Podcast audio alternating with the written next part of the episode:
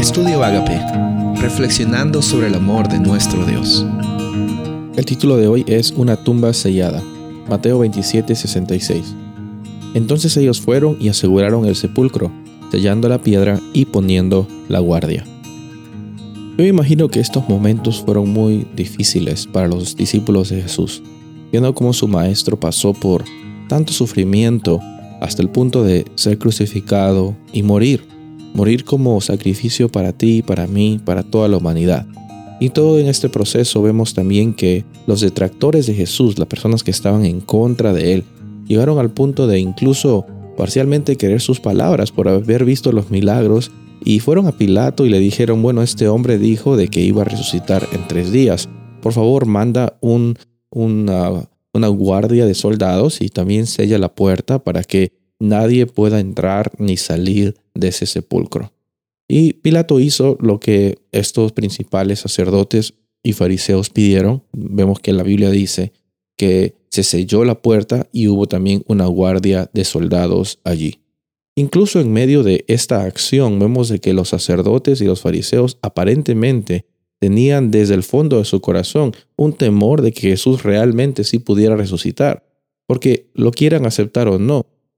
Ellos habían sido testigos de los grandes milagros y las grandes enseñanzas que Jesús había realizado cuando Él estaba aquí en la tierra, cuando Él eh, eh, puso por evidencia de que su ministerio era en favor de las personas, que Él estaba predicando sobre el reino de Dios.